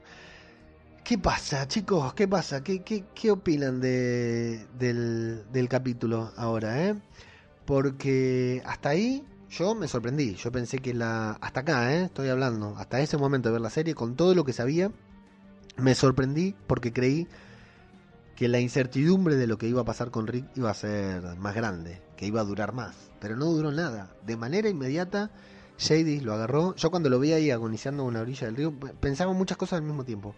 Cuando lo vi agonizando ahí en la orilla del río, dije, bueno, ya está, ahí ya nos dejan en claro que no murió. Yo pensé que iba a ser una incertidumbre, que nos iban a dejar con la duda de si Rick estaba muerto o no. Lo rescata eh, Shady, se lo lleva y enseguida nos muestran de que va a sobrevivir todo. Digo, bueno, esto no hay chance de que. de que esto no continúe. Pensaba yo mientras iban pasando las letritas negras y me secaba una lágrima de los ojos por la emotividad del capítulo. Eh, entonces, yo estoy, tengo la suerte de estar suscrito a Fox Premium. Entonces, a continuación de The Walking Dead comienza Talking Dead. Este, por si alguno no sabe de qué se trata Talking Dead, yo creo que todos los que escuchan un podcast sobre The Walking Dead ya están al tanto, pero bueno, por las dudas de que no sabes, es un talk show, un programa de entrevistas en el que van protagonistas de The Walking Dead y se analiza la serie. Lo mismo que hacemos acá en el podcast, pero tienen la suerte de contar con protagonistas. Y estaba Carol, una fan que hace las veces de periodista, y estaba Scott Gimple, que es el productor general, el director de todo el universo de The Walking Dead. Entre las múltiples teorías que teníamos sobre la muerte de Rick Grimes, eh, yo había dicho que se me ocurría que podría haber un, un spin-off, una, una, nueva serie, porque hace, hace rato anunciaron, bueno, pero vamos con esto después. Ni bien empieza la serie, el presentador habla sobre la salida de Rick y le pregunta a Gimple, bueno, esto al final fue lo que nosotros estuvimos vendiendo, le dice, fue, fueron los últimos episodios de Rick Grimes. Entonces Gimple con, tiene la cara más de piedra que yo, o sea, tiene más coraje que yo, así como yo me animo a grabar un podcast sobre The Walking Dead y a subir videitos sobre The Walking Dead a Instagram como si fuera un pibe de 18 años. Gimple tiene mayor cara rota que yo y dice, es el final de la historia de Rick Grimes en The Walking Dead, pero no es el final de la historia de Rick Grimes. Pero no es el final de la historia de Rick Grimes. Punto. O sea, solo en la serie. Dice, porque estamos trabajando en tres películas para televisión, para AMC, tres películas que no van a ir al cine, sino que van a ser proyectadas por AMC sobre la historia de Rick Grimes paralela a la serie. Y eso, muchachos, fue la mayor revelación de The Walking Dead en la historia. Porque nos vendieron una cosa, en realidad no, no nos vendieron una cosa, nos vendieron, siempre nos estuvieron vendiendo los últimos episodios de Rick Grimes. Y a Andrew Lincoln diciendo que había decidido dejar la serie para pasar más tiempo con su familia.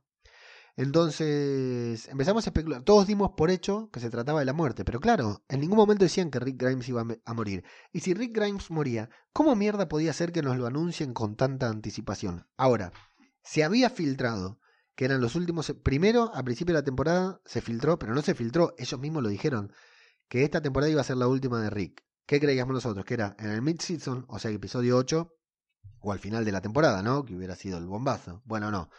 De golpe nos avisaron que era en el quinto episodio. O sea, de golpe nos avisaron, muchachos, en dos capítulos es el último episodio de Rick Grimes. En Fox, en la AMC, publicitaban la serie como los últimos episodios de Rick Grimes.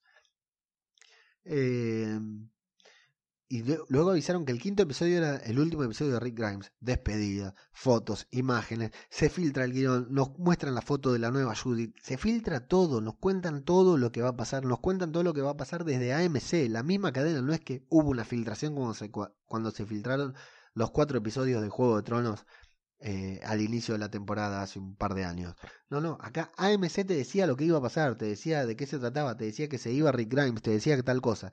Pero previamente, antes, hace algunos meses, antes de que se estrene la novena temporada, nos habían dicho que estaban armando un universo de The Walking Dead de acá a 10 años. O sea, que querían seguir 10 años más con la serie. No solo con la serie de Walking Dead, sino con sus ramificaciones como Fear the Walking Dead. Y claro, esto era parte del proyecto. Ahora, miren si serán hijos de puta estos directivos de la televisión, que nos filtraron todo, nos informaron todo lo que iba a pasar en el último episodio de Rick Grimes, pero esto de las tres películas de AMC no se supo nada hasta que terminó la serie, hasta que terminó el capítulo y Gimple lo anunció en vivo para la televisión mundial. O sea, cuando quieren conservar un secreto, cuando quieren conservar una información, logran retenerla. O sea que todo lo que se filtra, se filtra porque ellos quieren. Y, por eso yo digo, estamos viviendo un momento único, estamos viviendo una estrategia televisiva sin precedentes.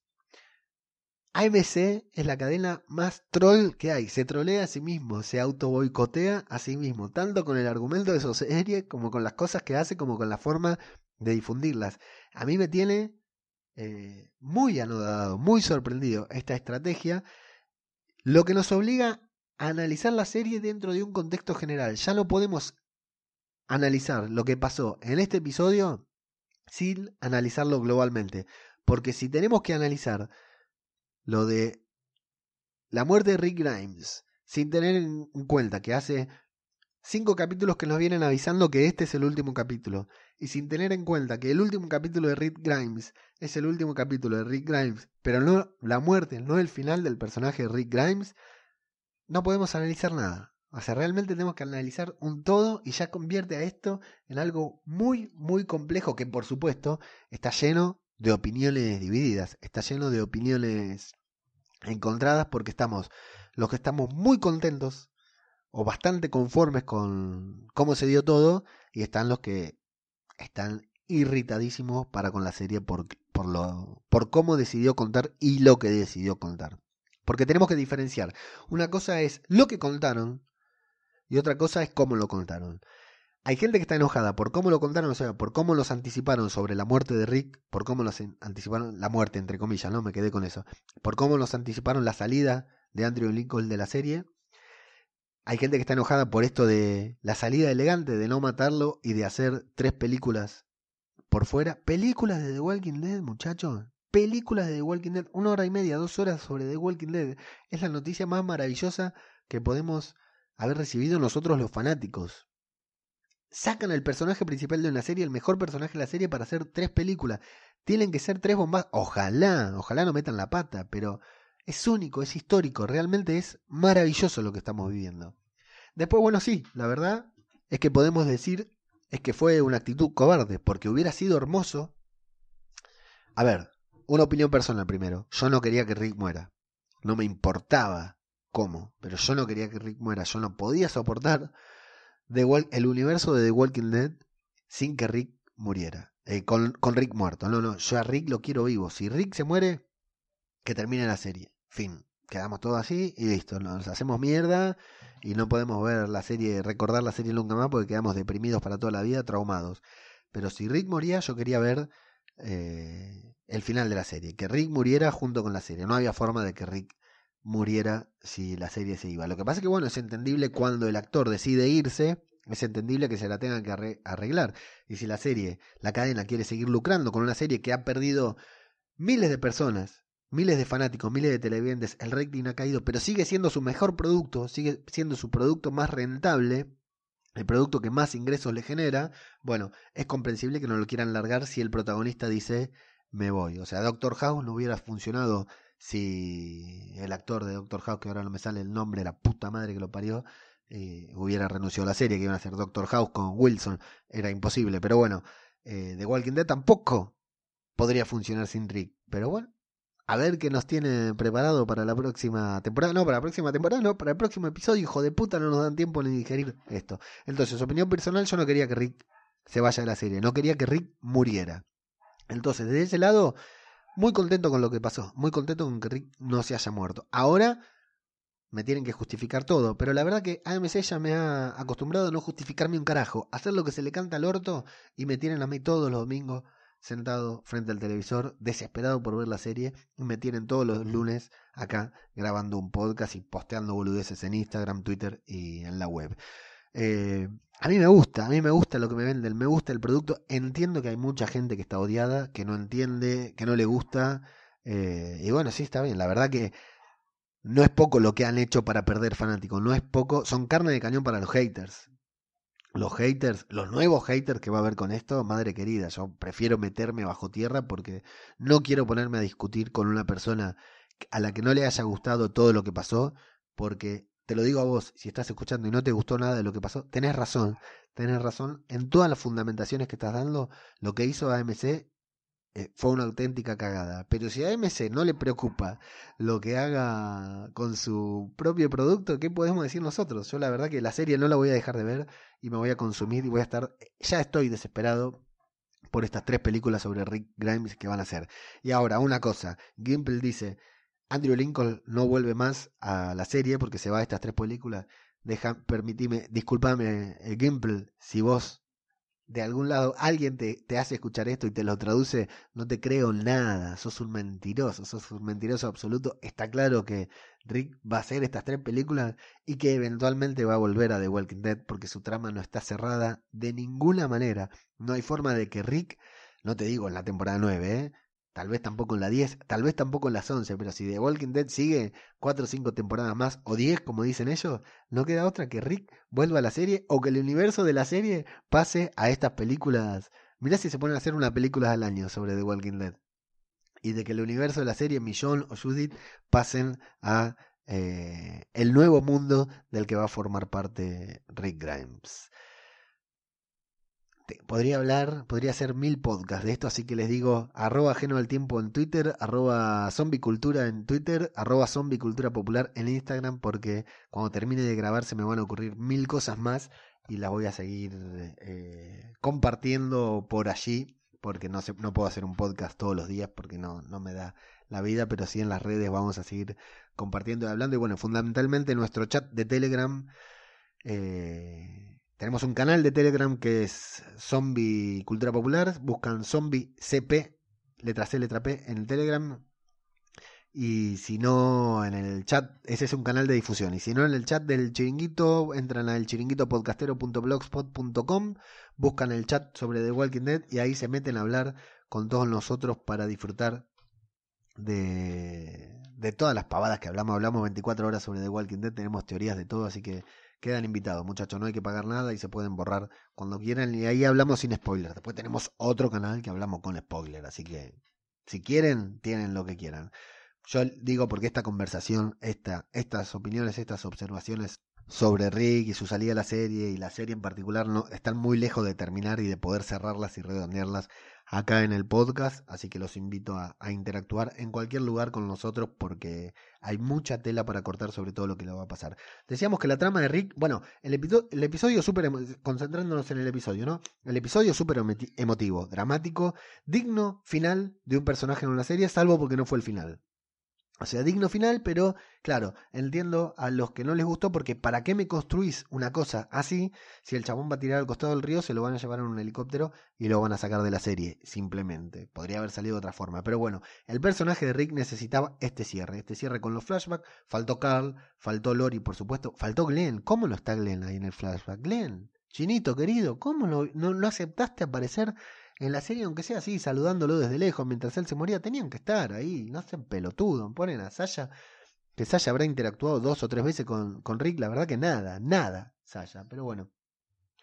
Eh, el, el, final de Rick, redondísimo. Angela Kang, la nueva showrunner, es una, una maestra total, está haciendo cosas maravillosas como este capítulo. Lo que pasa es que, bueno, está bien, después nos podemos poner a discutir. Este capítulo, o sea, yo no quería que muera Rick. Sí, bueno, yo tampoco. Yo no quería que Rick se vaya a la serie. No, yo tampoco, pero bueno, yo no quería que muera Carl. La gran cagada que tiene esta serie, y en esto coincido 100% con Plisken de Aquí huele a muerto, escuchen, Aquí huele a muerto esta, esta semana, porque Plisken tiene una opinión completamente opuesta a la mía, ya con lo poco que pudimos interactuar, y, y es completamente entendible que no le haya gustado por todo esto que estoy diciendo, porque entiendo todas las razones por las que no te puede haber gustado el capítulo. Lo que pasa es que yo decido comprar. ¿Nos están vendiendo pescado podrido? Sí, yo lo compro, muchachos. A mí me gusta. Este pescado podrido que me vende MC me gusta, soy adicto a esto, entonces yo lo compro todo. La gran cagada que tuvo esta serie fue cuando la temporada pasada decidieron matar a Carl. Porque por eso se inventan este enorme salto temporal para que aparezca Judith, porque si no, no hay sucesor. No hay sucesor ninguno de los personajes que estaban podía ser el sucesor de Rick. Solamente Negan, pero tenía que ser demasiado grande el cambio para que Negan se convierta en el protagonista, que tal vez lo hace en el transcurso de la temporada.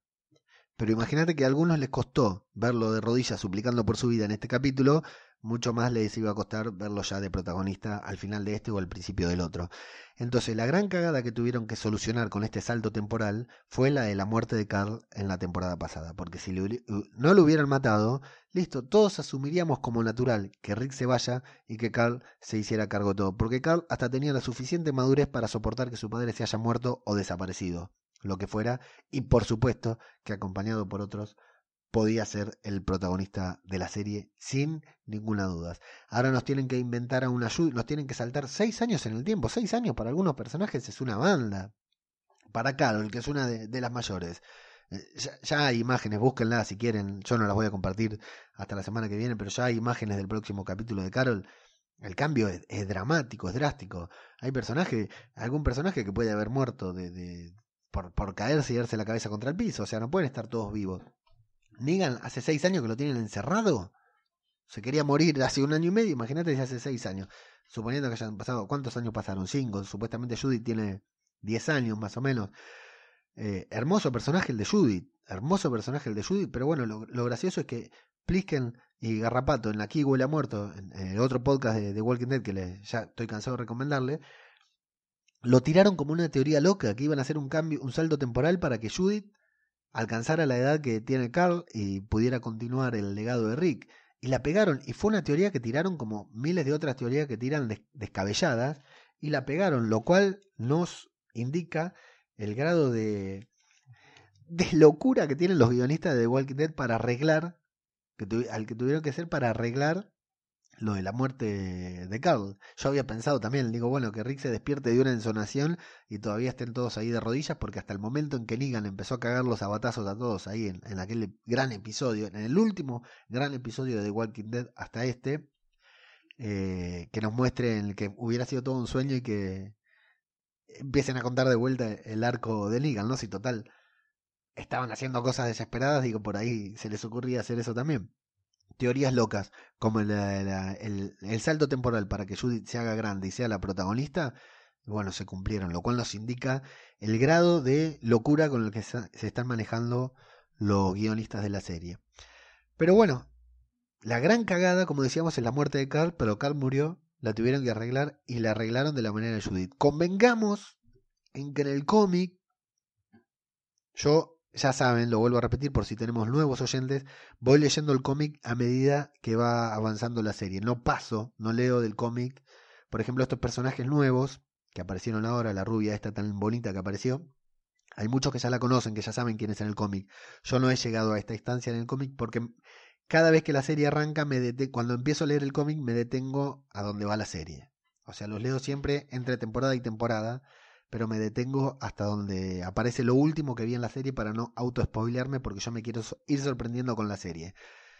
Si vos no lees el cómic, bueno, saltate los próximos dos minutitos que voy a decir una pavada del cómic, pero que creo que ya sabía por todos. En el cómic, Judith muere en la prisión, que acá nos hicieron creer que moría y la dejaron viva. Y bueno, la dejaron viva, la tienen que usar, hasta ahora era un cero a la izquierda y ahora cobró una importancia. Carl en el cómic es protagonista y en la serie murió. Son estas diferencias que la serie va tomando del cómic, ni hablar ahora que Rick ya está en un nuevo mundo. Así que bueno, sí, polémicas muchas, opiniones miles, divididas, muy divididas.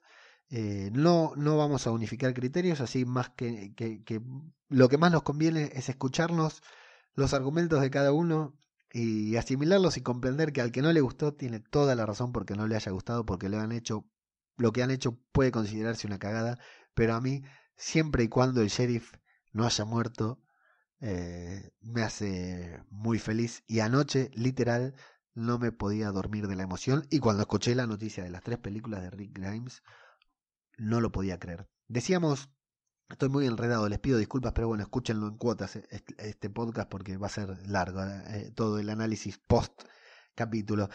Decíamos que no, no hay que no hay forma de que Rick no regrese a la serie. ¿Por qué? Porque a Rick lo van a llevar a otro lugar. Bueno, Dios sabe que tienen pensado para el personaje de Rick en estas tres películas que van a hacer, que van a estar buenísimas. Ya les digo que van a estar buenísimas. Dios sabe lo que tienen pensado para él.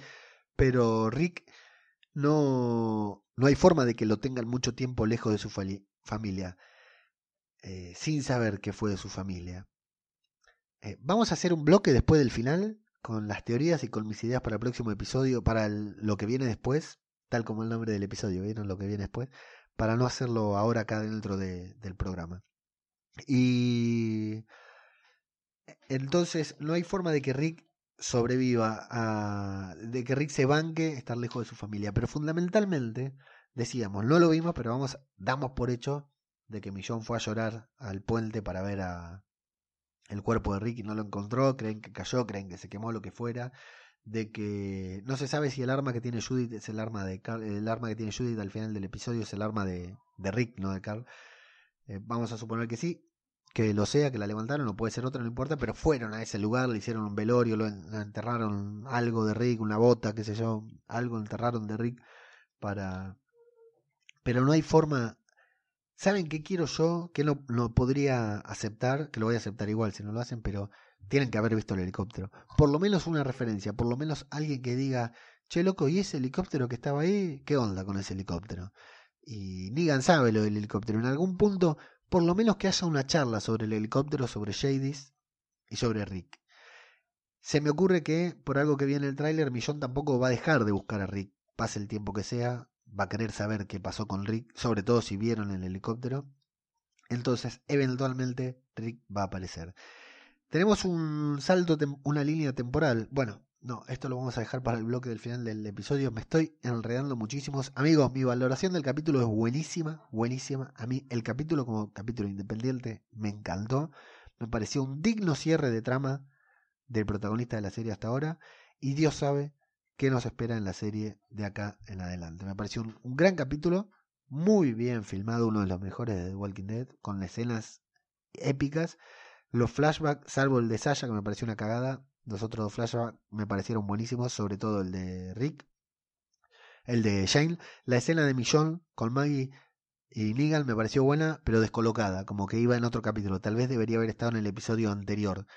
Eh, media descolocada dentro de este capítulo muy corta climático contra un con un capítulo que no tuvo muchos muchas cosas dentro del capítulo sino que simplemente se trató de las ensoñaciones y del final para hacer que el capítulo no tuvo nada, mirá el tiempo que llevamos hablando y ustedes escuchando esto. ¿eh? Nuevamente les pido disculpas, pero bueno, me imagino que en parte están acá porque esto les gusta y es lo que necesitamos hacer todos para canalizar todos los sentimientos que nos produce esta maravillosa serie. Así que el capítulo me gustó.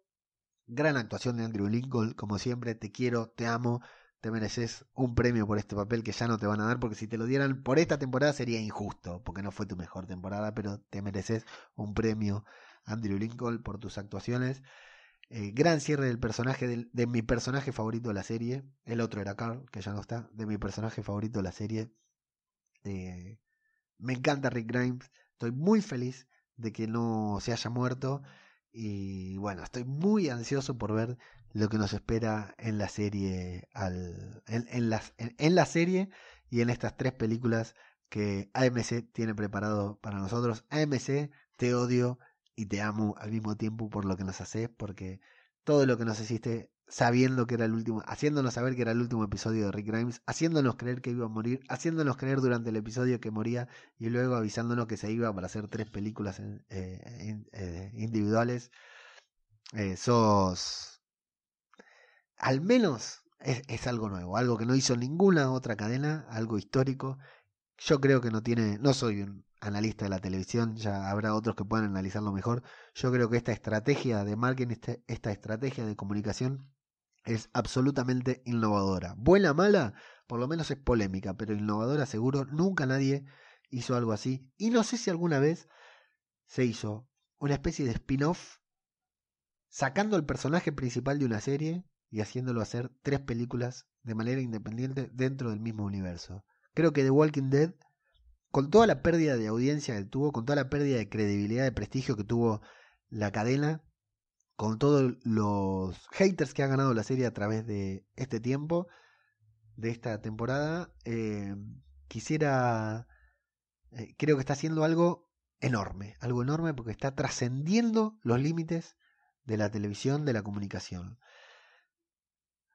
Por lo menos así decía Guillermo Limo, por lo menos así lo veo yo.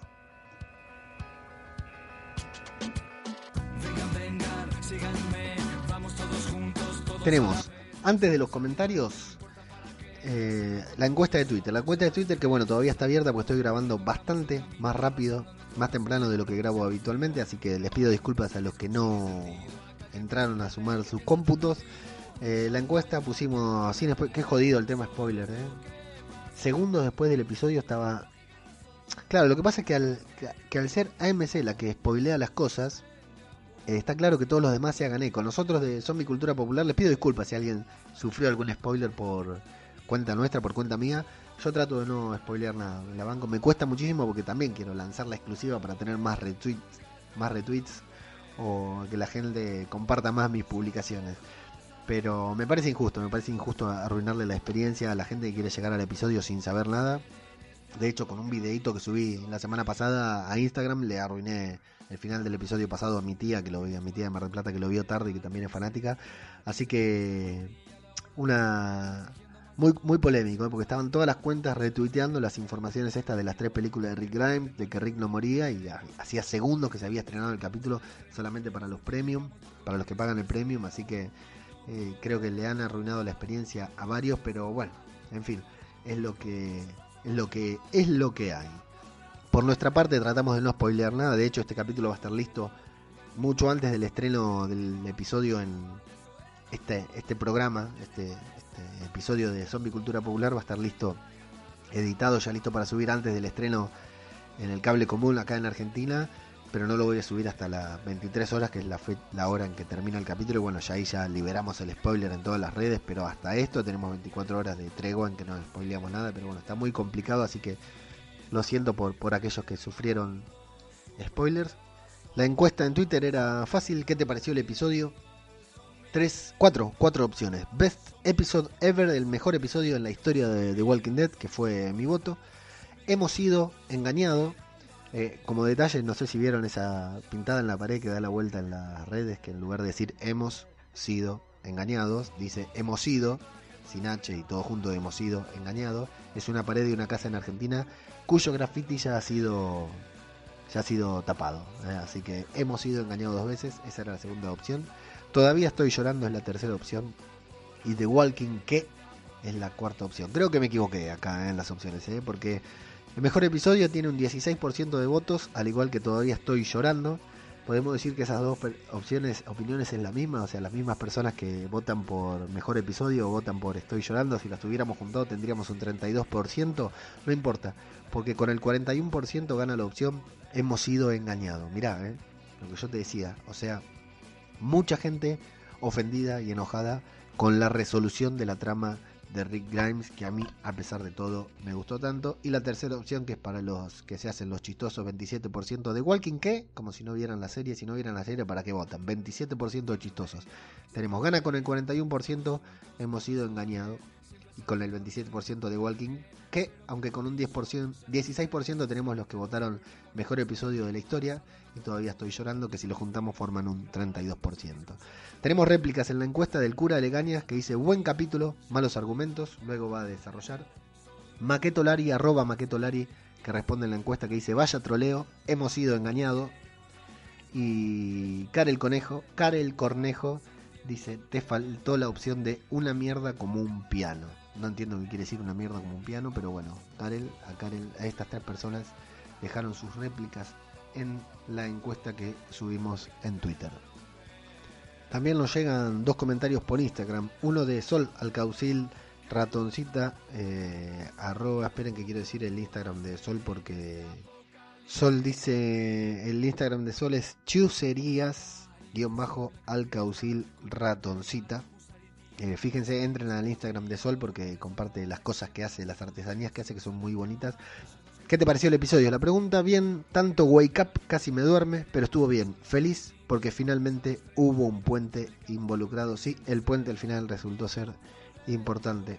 Al Caucil y también Mago Punky, mi compañero de otro podcast, del podcast cinematográfico de Marvel, dice: El mejor final de todos. Reapariciones, caminantes, explosiones, locaciones viejas y obviamente muchos nervios. Gracias, Lucas. Sí, Lucas es uno de estos que se iba comiendo los spoilers a medida que yo los iba publicando y me iba puteando por WhatsApp. Y ni bien terminó el capítulo, me mandó el, el mensaje diciéndome que le había encantado el episodio. Así que sí, Lucas, somos varios. No, no está solo con, con la emoción que produjo este capítulo.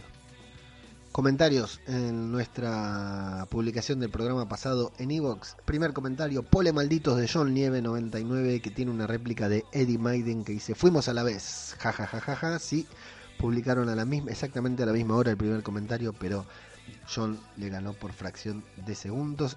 Eddie Maiden, Eddie Maiden, creyéndose primera, dijo, primera tururú, un saludo, fantástica crónica como siempre, me tiemblan las piernas con pensar el desenlace, esta primera mitad del final. Eddie Maiden, te corrijo, no es la mitad, apenas el quinto episodio, el domingo que viene hay capítulo.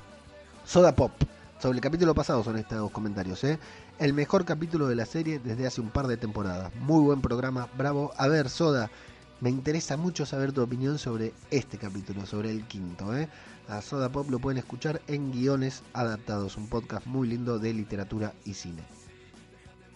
Junto a Casmic, eh, Rubén Disidente y Karel Cornejo también. Cristina Albert Albalá dice, estoy triste, aún con el anuncio no quiero que se vaya Rick. El personaje y actor son mis preferidos. Qué depresión la próxima semana. Cristina, no sabes cuánto quiero saber tu opinión sobre este episodio también. César 1345 dice, buen programa lleno de emociones. Solo diré que después de mucho tiempo un capítulo de The Walking Dead me dejó con ganas de más. Estoy de acuerdo contigo, cualquier cosa que pase con Rick no será suficiente, pero va. Dejémonos llevar. Así es, César, digo lo mismo, dejémonos llevar. Nuestro querido amigo Soriano dice, me he quedado muy frío viendo a Rick despidiéndose de Carol y Daryl. Espero que Rick no muera solo pinchado en un hierro. Si es así, me bajo de este barco. Gran podcast. He visto a gente cobrar por esto con menos talento que tú. Bueno, estoy dispuesto a cobrar cuanto sea necesario por esto, Sorianox. Y bueno, ya sé que no te gustó mucho, pero creo que cuando vas cuando recapacites lo vas a empezar a entender. Karel, llega nuestra amiga Karel desde México que ya nos dejó un comentario en la encuesta en Twitter y dice, a excepción de Daryl y Rick hablando en el hoyo, me he aburrido. Qué curioso, eso es lo que le aburrió a todos en el capítulo pasado. Me encabrona todo el asunto de que dijeran la salida de Lincoln. Son mamadas. Chido es bueno y tu programa está chido. Aguante, Karel. Conchita García Torres dice: Hola Leo, me he incorporado a tu podcast esta temporada. Para mí, The Walking Dead es una serie que estaba bien, pero no era de mis favoritas. Y en las dos últimas temporadas no la abandoné por lo bien que pasaba con los podcasts que analizan la serie en clave de humor.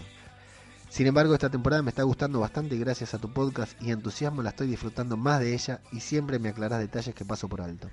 No hace falta que leas el mensaje, por, por favor, leemos todo acá si lo único que queremos es comentarios. Si no parece que grabáramos para nosotros mismos, para mí mismo.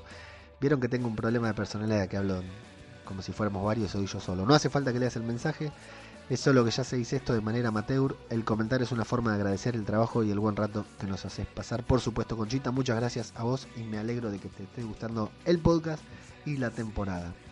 Egois dice, ¿te fijaste que nada más empezar el capítulo aparece el bloque de hormigón en el que se queda Rick pinchado? Me gustó bastante la verdad a ver ese seadito y el piquecito de pesca que tenemos pendiente. Cuando quieras, Egoich, sí es cierto que en el capítulo pasado, cuando pasan Rick y Daryl con el moto, pasan por el bloque de cemento que después se queda Rick atrapado. El cantabrón dice, buenas Leo, como siempre, programón. El Capi me dejó así.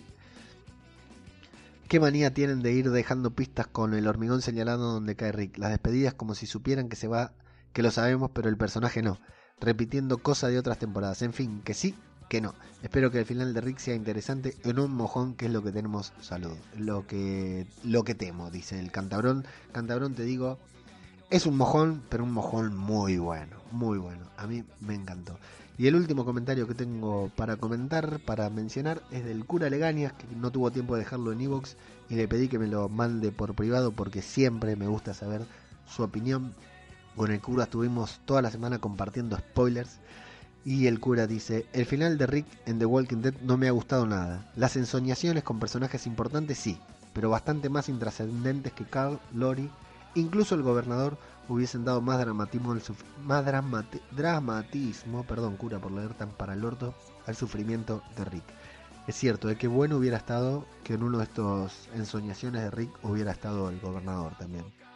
Lo positivo que lo anunciado sobre sus películas me genera una gran ilusión por lo que nos queda por disfrutar con el señor Grimes. Y la herencia que queda en la serie madre con su hija, demostrando en su primera escena que va a ser una digna de sucesora de su padre, con signo de pregunta y emoticones de risa. Larga vida a The Walking Dead, un abrazo. Larga vida, cura, a The Walking Dead y a todos sus, sus spin-offs. Porque si aprendimos a amar y a querer Fear The Walking Dead, ¿cómo no vamos a querer todo el universo alternativo que The Walking Dead nos está regalando, nos está generando. Polémicas muchas, esta conversación no termina, este podcast tendrá sus ramificaciones en Twitter, arroba zombicultura, en Facebook, Zombicultura Popular, en Instagram, arroba Zombicultura Popular y fundamentalmente en www.zombiculturapopular.com les doy las gracias a todos por escucharse este enorme choclazo. Espero que la serie les haya generado muchas cosas tanto como a mí, aunque no sean buenas, pero muchas cosas, mucho análisis, muchas ganas de escuchar, muchas ganas de hablar y fundamentalmente muchas gracias de ver The Walking Dead, porque sí, lo insisto, afirmo, lo reafirmo una y otra vez y me peleo con quien sea, pero me peleo muy despacito, así en redes sociales, no a las piñas. Es una de las mejores series de la historia de la televisión mundial.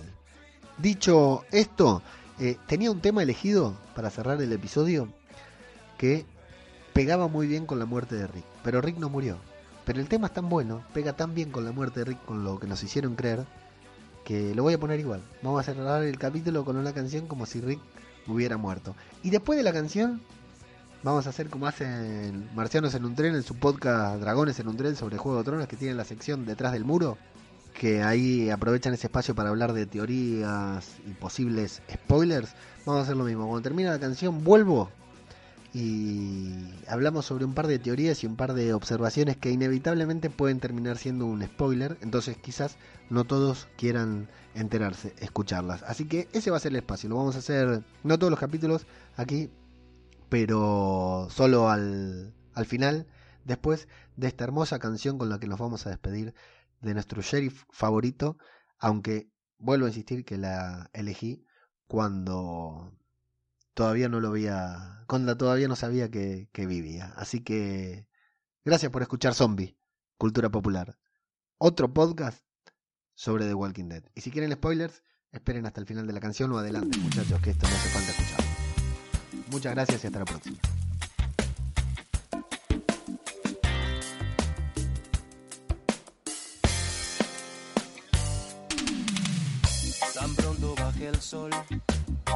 De aquí. No es esa mi intención, pero es así. No trates de aferrarte a mí, soy polvo en un temporal. Destellos de algo que quedó, que quedó. Sé que voy a partir, no hay vuelta atrás.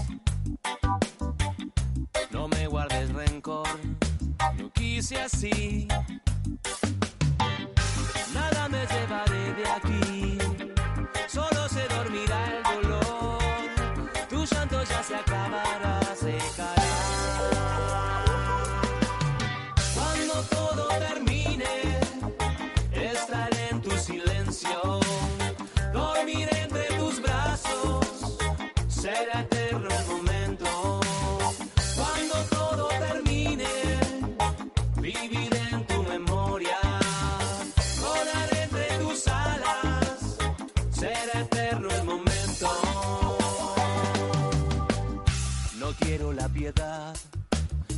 Señor, solo con tu perdón me harás feliz. Calcina este sol de abril, reseco el atardecer.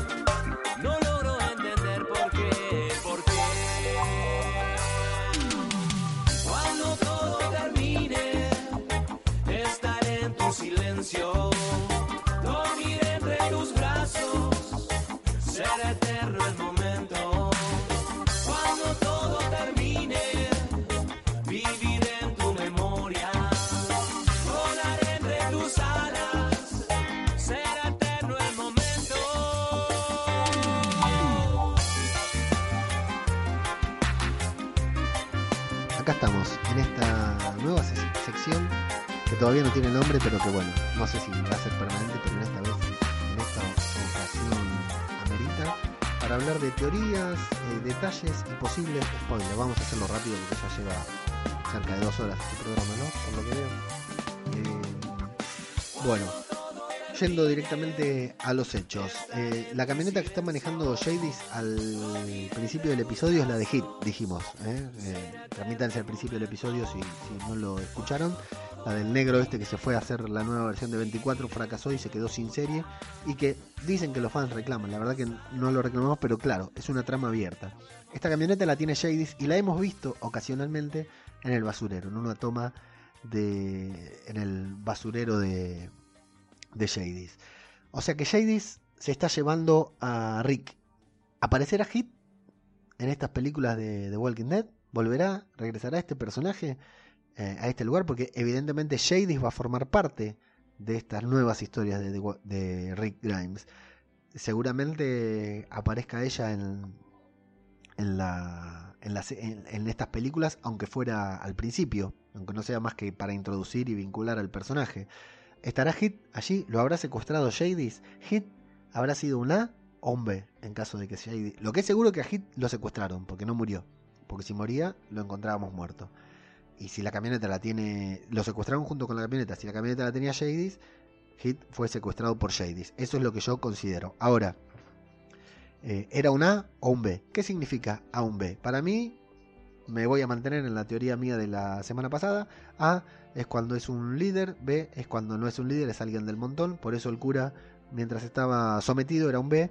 Y cuando se dispuso a, a enfrentarse a Jadis, a mantenerse, a mostrar su personalidad defendiendo a sus amigos, priorizando a sus amigos ante su supervivencia, pasó a ser un A. Pero, eso es lo que yo pienso. Por eso Rick era un A cuando era líder y ahora que estaba moribundo ya era un B porque no le servía como líder. Eso es lo que yo pensaba, un tema de personalidades. He escuchado, he leído una teoría que A y B podrían significarse after y before. O sea, después y antes. Before podría ser eh, antes, antes de ser mordido. Y after después. Porque cuando Jadis tiene encerrado a Rick, lo. El container en donde Rick está encerrado tiene una letra A. De after, de después. Cuando lo saca del container, Jadis le dice, cuando le saca. ¿Se acuerdan que le, le tomaba fotos en calzoncillos? Le dice. eh, es tiempo. Ya es hora. ¿Ya es hora de qué? Le dice Rick. Time for after, le dice Jadis en aquel momento. Este episodio se llama What Comes After, lo que viene después. Y Rick se va con Jadis a lo que viene después. Entonces, luego de decirle Time for After, que vinculan con este capítulo en parte, Jadis le dice eh, a, a Rick, no, es que le dice, sino que lo enfrenta a ese caminante como para que lo muerda. Lo mismo que hace con Negan, que le pone un caminante enfrente para que lo muerda, y lo mismo que iba a hacer con Gabriel hasta que Gabriel la perdonó. After, después, después de ser mordidos, podría ser la teoría que fueran que la es after y el B es before es una persona que no ha sido mordida. Una teoría no nos sirve de mucho, pero tiene sentido con esto que Jadis intentaba hacer, así que bueno, veremos cuando se estrene esta película que todavía no tiene fecha, a qué categoría, qué significaba A y B, que puede ser lo que yo dije o lo que leí por ahí. Otra cosa es cómo van a hacer para que Rick convencernos de que Rick se mantenga alejado de su familia durante 5 o 6 años, lo que sea que duró este salto temporal. En las películas, ¿no? No en The Walking Dead, porque en The Walking Dead eh, Rick será una, una desaparición, alguien que ya no está. A quien consideran muerto seguramente.